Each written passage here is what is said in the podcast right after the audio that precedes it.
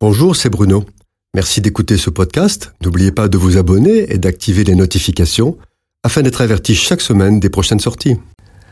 L'arche de l'Alliance qui se trouve dans le temple de Dieu est un coffre de bois recouvert d'or dans lequel trois objets ont été déposés comme témoignage de l'alliance avec le peuple hébreu.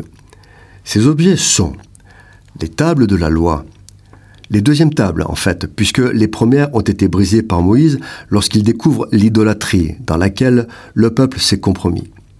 Il y a le bâton d'Aaron que Dieu a fait fleurir afin de signifier aux fils de Corée qui se révoltèrent contre Moïse que c'est Aaron qui est choisi pour le service de Dieu dans son temple. Et il y a enfin un vase contenant de la manne, la nourriture que Dieu donne au peuple dans le désert en gage de sa fidélité et de son amour. Les tables de la loi sont le symbole de la sainteté de Dieu et des exigences qu'il a envers ceux qui portent son nom. Elles sont le témoignage de la justice sur laquelle Dieu fonde sa relation avec les hommes. Il n'accepte pas les compromis, il y a un seul chemin et une seule vérité. Mais elles sont aussi la démonstration de la grâce de Dieu.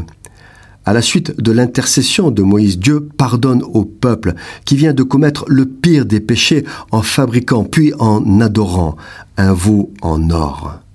Le bâton d'Aaron est le symbole du choix de Dieu, mais aussi de sa force et de sa puissance.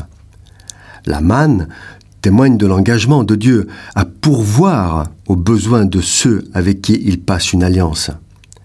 Cependant, ces éléments n'appartiennent pas seulement à l'ancienne alliance, ils sont pleinement manifestés et accomplis en Jésus-Christ, l'ordonnateur de la nouvelle alliance. En effet, Jésus a accompli la loi inscrite sur les tables de pierre, n'ayant jamais commis de péché. Il a donné aux hommes la démonstration que les dix paroles de la loi sont justes et bonnes. C'est ainsi qu'il s'adresse à ses disciples et leur ordonne de vivre selon les règles du royaume des cieux, qui sont la déclinaison des dix commandements du Sinaï. Le deuxième élément, le bâton qui a fleuri, Jésus est l'agneau choisi par Dieu pour accomplir sa volonté comme le bâton d'Aaron avait fleuri le désignant alors comme le choix de Dieu.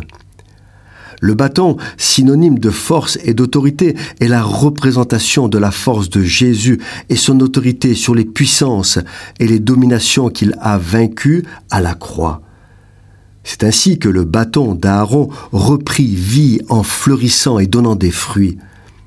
D'un bois mort, il peut faire naître la vie, tout comme les morts revivront en Christ pour la vie éternelle. Le troisième élément, présent dans l'arche de l'alliance, la manne. La manne est l'engagement de Dieu à nourrir son peuple.